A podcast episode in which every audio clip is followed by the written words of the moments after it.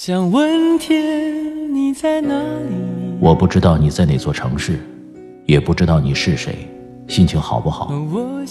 你现在是不是一个人？有没有感到孤单？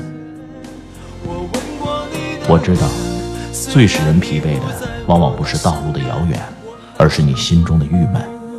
希望这个声音可以温暖你耳边的每个夜晚。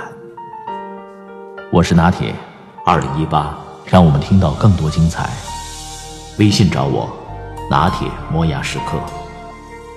城市的夜晚，听见花开。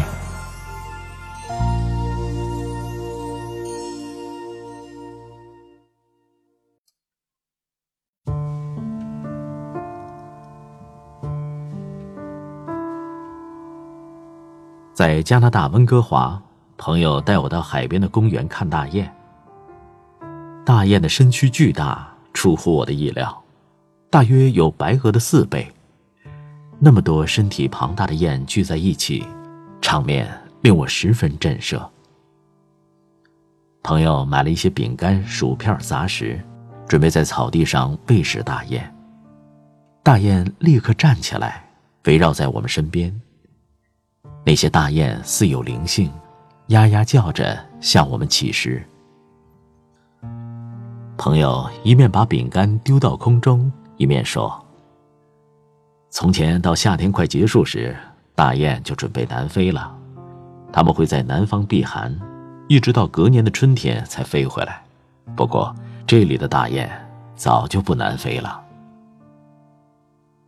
为什么大雁不在南飞呢？”朋友告诉我说：“不知道从什么时候开始，人们在这海边喂食大雁。起先只有两三只大雁，到现在有数百只大雁了，数目还在增加中。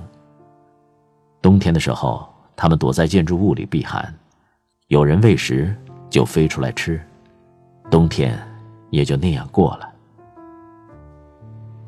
朋友感叹地说。总有一天，全温哥华的大雁都不会再南飞了，候鸟变成留鸟，再过几代，大雁的子孙会失去长途飞翔的能力，然后再过几代，子孙们甚至完全不知道有南飞这一回事儿了。我抓了一把薯片丢到空中，大雁羞羞的过来抢食。我心里百感交集。我们这样喂食大雁，到底是对的？还是错的。如果为了一时的娱乐而使雁无法飞行，不再南飞，实在是令人不安的。已经移民到加拿大十七年的朋友说，自己的处境和大雁很相像，真怕子孙完全不知道有南飞这一回事儿，因此常常带孩子来喂大雁，让他们了解，温哥华虽好。终非我们的故乡。你的孩子呢？现在都在高雄的佛光山参加夏令营呢。朋友开怀的笑着。我们把东西喂完了，往回走的时候，大雁还一路紧紧跟随，一直走到汽车旁边，大雁才依依不舍的离去。不南飞的大雁。除了体积巨大，与广场上的鸽子又有什么不同呢？一路上，我都在想着。